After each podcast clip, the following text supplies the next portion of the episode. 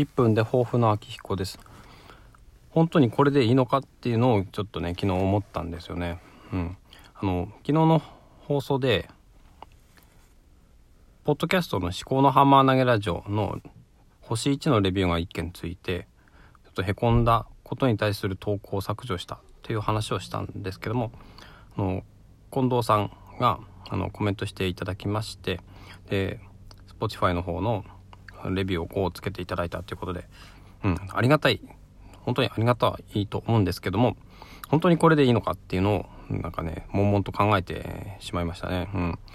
いやそれこそ星1っていうのはまあなんだろうなまっとうなレビューだったのかもしれないですね。それこそ私の番組なんてその他人が聞くような価値のあるものではない。で、ただインターネットという海に、えー、放流されている。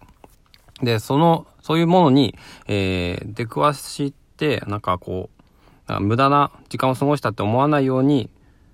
思うような人が減るように星1をつけてくれたのかもしれないなっていうふうにも思ったってことですよね。